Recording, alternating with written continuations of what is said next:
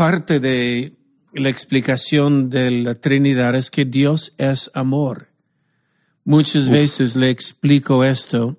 Dios es amor y solo esta frase, Dios es amor, es una de las pruebas más grandes de la existencia de la Trinidad.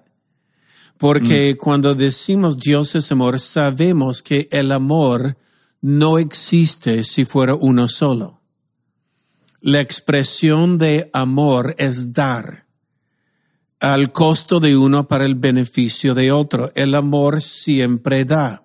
Y cuando la Biblia dice Dios es amor, no puede existir amor si fuera uno solo. Es cierto. Y lo que vemos entonces es la perfección de la Trinidad, que Dios es amor, fue amor antes de la creación del mundo.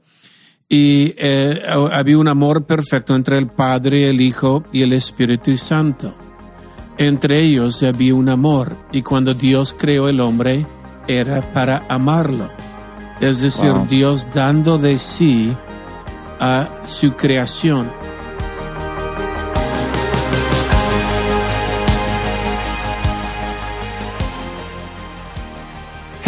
¿Qué tal? ¿Cómo están? Ah, bienvenidos al Haciendo Iglesia Podcast. Qué genial tenerlos aquí de vuelta. Yo soy Taylor y estoy con mi padre, el pastor Robert. Ah, qué bueno estar de vuelta esta semana. Ah, y vamos, estamos hablando de teología, teología básica, teología importante. Y la semana pasada realmente fue un, a mí, a mí me encantó el episodio. Sí. No, la semana pasada hablamos de la importancia de la Biblia, que es la autoridad de cada iglesia, de cada pastor, de cada creyente. Ah, mm. que es una palabra viva, ah, que da vida, que cambia vidas. Entonces, hoy día quiero hablar algo en teología otra vez y tocar un tema que muchos no entienden, es la Santa Trinidad, porque lo tenemos como una de las doctrinas básicas de la fe cristiana. Creemos que existe la Santa Trinidad que quiere decir el Padre y el Hijo y el Espíritu Santo eh, es un Dios, tres personas, un Dios. Ya, y a, mí, a mí me encanta esta, esta, esta verdad. Ah, eh, pero yo sé de que para, para mucha gente mirando de afuera hacia adentro, un nuevo creyente les puede parecer bien raro Ah, ¿cómo es? ¿Son tres dioses? Eh, ¿Es, es un dios con, con tres, tres ah, personalidades? ¿Es esquizofrénico Dios? y gente lo puede ver de, formas muy, muy, muy, raras. Entonces, ¿cómo, es la, mejor forma de explicar la Trinidad a alguien? Eh, es, no es tan fácil explicar, solo puedo probarlo con la Biblia. Muchas veces hay personas que se han dicho es un Dios con tres cabezas, o eh, eh, creemos en politeísmo, que quiere decir muchos dioses. No, Jehová Dios uno es. La Biblia dice, pero este uno es el Padre, el Hijo el Espíritu Santo. Ahora, se han hecho intentos de explicar la, la Trinidad. Le han tomado, por ejemplo, yo soy padre, soy marido y soy hijo. Ok, o le han tomado agua, que puede ser vapor, líquido o hielo. Um, pero todo esto es imperfecto y lejos de lo que vemos en los distintos uh, personalidades, los distintos también uh, formas que Dios se presenta en la Trinidad. Solo sabemos en la Biblia que es Dios, la Trinidad. Eh, por ejemplo, y no es solo algo del Nuevo Testamento, desde el libro de Génesis, cuando Dios dijo, hagamos al hombre a nuestra imagen. O en Génesis 9, cuando Dios dijo, bajamos y confundamos. Está hablando plural. Y sabemos parte de la explicación de la Trinidad es que Dios es amor. Muchas veces le explico esto. Dios es amor y solo esta frase, Dios es amor, es una de las pruebas más grandes de la existencia de la Trinidad. Porque cuando decimos Dios es amor, sabemos que el amor no existe si fuera uno solo. La expresión de amor es dar al costo de uno para el beneficio de otro. El amor siempre da. Hay sacrificio involucrado, es decir, me cuesta amar, por esto yo me sacrifico para ti. Esto es el amor, el amor en un matrimonio, el amor en cualquier relación. Eh, es, te amo tanto, estoy dispuesto a hacer esto por ti. Y cuando la Biblia dice Dios es amor, no puede existir amor si fuera uno solo.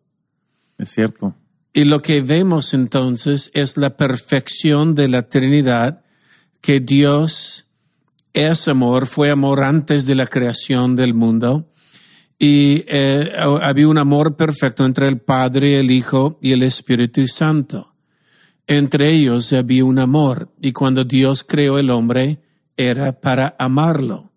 Es decir, Dios dando de sí a su creación, amando su creación. Entonces, la Santa Trinidad lo vemos en la Biblia, en el Antiguo Testamento. Uh, Dios tiene diferentes nombres. Y no es que tiene muchos nombres, cada uno revela una característica de él. Yeah. Y cuando decimos Elohim, Elohim es Dios plural. Es decir, en el Antiguo Testamento vemos la existencia de este Dios, el Padre y el Hijo y el Espíritu Santo. Distintas, pero un Dios. Ya, a, mí me, me fascina el tema de cómo Dios se ha ido revelando de manera progresiva a través de los tiempos y eh, lo vemos con, en diferentes aspectos, ¿no? De hecho, como Dios se presentó a Abraham y de ahí a otros como Moisés y de ahí a otros como un Juan el Bautista y cada vez progresando más en, cómo se muestra sí mismo a la humanidad. Y ah, ahí es donde, donde mi, mi pregunta sería, uh, gente del Antiguo Testamento en esa era entendían la Trinidad? ¿O, es algo que fuimos viendo, descubriendo más adelante en el Nuevo Testamento? Ellos sabían la existencia del Espíritu de Dios, el Espíritu Santo. Mm. Sabían de la existencia de Jehová el Padre, de quien nace todas las cosas. Y había versos en el Antiguo Testamento que hablaba del Hijo por ejemplo, un término sumamente importante eh, cuando traducimos la Biblia, como decimos, decíamos la semana pasada, la Biblia por los de afuera puede parecer confuso, hasta contradictoria, pero no hay contradicción en la Biblia. Cuando uno usa lo que llamamos exégesis, es decir, la Biblia interpreta así sola, entonces podemos cruzando referencias entender a uh, Dios. La próxima semana, en la próxima podcast, vamos a hablar de la deidad de Jesús, es decir, Jesús es Jehová Dios, pero hablando de, del Espíritu Santo hoy día y la Trinidad. Um, eh, por ejemplo, el pregunta es, ¿el Antiguo Testamento sabía? había versos que hablaba, pero como era un misterio. Yeah. Um, por ejemplo, ¿quién era el cuarto que caminaba con Shadrach, Meshach y Abednego? Yeah. Uh, cuando Abraham, uh, perdón, Jacob luchó con el ángel mm. y terminó, es curioso porque terminando esta lucha, cuando arreaba el día, él llamó el lugar Peniel, que quiere decir he visto Dios, y usa la palabra Jehová. Y es interesante porque eh, la Biblia dice, usando referencias, cruzando eh, en Juan, al Dios el Padre nadie le vio jamás. Ahora, ¿qué quiere decir jamás? Ok, jamás es nunca. Uh, ni has visto su aspecto, ni han oído su voz. Si no han oído su voz y no has visto su aspecto, si al Padre nadie le vio jamás, ¿quién estaba en el horno? Y Nabucodonosor vio. ¿Contra quién luchó Jacob? Y llamamos Yeah. esto una teofanía, cuando la segunda persona de la Trinidad es Jesús, se presenta en el Antiguo Testamento uh, en diferentes lugares. Um, Yeah. Siempre cuando veas a Abraham hablando con Dios, Jehová, uh, o Jacob luchando contra eh, Jehová, con Dios, el que estaba en el horno y otras referencias, Daniel habla de, del Hijo del Hombre.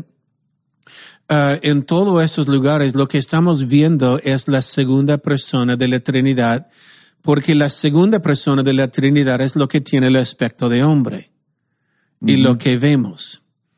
Es decir, cuando Jesús se presenta antes que viene, vi- viniera y naciera en el pesebre. Yeah, uf, a, a mí me fascina esos momentos porque cuando uno interpreta esos versos, por ejemplo, Melquisedec y, otros versos que son medios, medios críticos cuando los lees sin contexto o sin referencias, son difíciles, pero cuando los lees con, por ejemplo, Hebreos, eh, creo que es Hebreos 7, habla de Melquisedec y eh, el orden de, de sacerdotal, ah, del sumo sacerdote y, y de que es, es Jesús y vas viendo el texto con otra luz. Y ah, ese es simplemente el Biblia interpreta la Biblia. Creo que eso da tanta alegría a poder descubrir los misterios que Dios quiere que vayamos descubriendo. descubriendo. No, y cuando lo descubrimos es como, oh, wow. Eh, es, es con, eh, hay tesoros escondidos en la Biblia. Y cada uno de ellos, eh, al entenderlo, es, oh, uno tiene Yeah. esta actitud. Ahora, cuando decimos la Biblia interpreta así sola, um, por ejemplo, hablando del Espíritu Santo, Ujú. cuando la Biblia dice que Jesús es el Hijo de Dios, Yeah. eh, y porque hay algunos que dicen el Espíritu Santo es como una energía, una fuerza, o que es una energía, es algo simplemente eléctrico, por decir. Um, Pero la Biblia dice el Espíritu Santo vino sobre María y concibió un hijo. Yeah. Y Juan 3:16 dice, de tal manera Dios ama el mundo. Si interpretamos esto literal, sería de tal manera una energía amó el mundo que dio su hijo. Y una energía no es personal. Es decir, Wow. es impersonal. La personalidad viene eh, porque nuestro Padre es Dios. Entonces, eh, no es impersonal, es personal. Y es el Hijo de Dios, lo cual Wow. nos muestra que el Espíritu Santo es Dios. Hay otro verso, y quiero leerlo, hablando del Espíritu Santo, el libro de Hechos, capítulo 5, eh, que es uno de estos versos que intercambia eh, palabras Dios y el Espíritu Santo. Recuerda a Ananías y Zafires. Y Ananías y Zafira, cuando habían mentido, habían dicho, he dado todo, y no tenía que, eh, pudieran haber dado el- la mitad y hubiera sido una ofrenda muy amable, muy generoso, pero la mentira es que ellos decían, hemos dado todo. Y observa lo que dice Pedro, Ananías, él dijo, Satanás ah, llenó tu corazón para que mintiese contra o mintiese al Espíritu Santo. Este es verso 3, pero en el verso 4 él dice, no has mentido a los hombres sino a Dios. Wow. Entonces observa, en el mismo verso has mentido al Espíritu Santo, no has mentido a los hombres sino a Dios. Y este muestra que parte de la Trinidad es el Espíritu Santo. Igual como es el Hijo de Dios, no es hijo de una energía. Yeah. A mí me, me, me fascina. Ahora, ah, pregunta, eh, para mí es bien curioso esto. cuando tú oras o cuando uno ora, ¿a, a quién debería referir? y, y, y, no, o sea, de, de, uno debe decir, oh, oh Padre, o oh, oh, Jesús, o oh, oh, Espíritu Santo, uh, porque puede parecer confuso para alguien a, a quien dirigirse si es la misma persona o hay palabras correctas o incorrectas. ¿Cómo es? Hay que entender un poco la función de cada uno. Eso. Uh, recuerda en Génesis cuando Dios dijo, mi espíritu no siempre contendrá con el hombre. Mm. Uh, la, Dios dijo a Adán, eh, cuando comes este fruto moriréis. Y vemos que él seguía con vida muchos años después de comer el fruto. Entonces, ¿qué ha muerto? Era esta relación con Dios, el Espíritu. Um, como la Biblia dice, hemos sido creados en su imagen y su semejanza. Él es el Padre, el Hijo, el Espíritu Santo. Nosotros somos espiritual, mi cuerpo. Yeah. Pero que ha muerto en Adán era esta conexión con Dios, el Espíritu. Seguía vida, con vida el cuerpo, seguía con vida la alma, pero el Espíritu ya no tenía esta comunión con Dios y entró pecado. Dios con su amor uh, varias veces intentó alcanzar, pero uh, cuando el hombre al final dijo, ya, ¿qué tengo que hacer para alcanzar a Dios? Dios le dio la ley que solo mostró que es inalcanzable Dios, pero Dios Mm. es amor. Yeah. De tal manera Dios amó el mundo que envió su Hijo para hacer un sacrificio por el error de Adán. El segundo Adán vino. Y uh, le menciono esto porque luego la Biblia habla de nacer de nuevo. Yeah. Literalmente, ¿qué nace de nuevo? No es tu cuerpo, no es tu alma, es el espíritu y volvemos a tener esta conexión con Dios Yeah. que Dios siempre quería. Entonces, eh, por esto, eh, le- hay un verso que le explique esto y quiero leerlo. Está en Colosenses.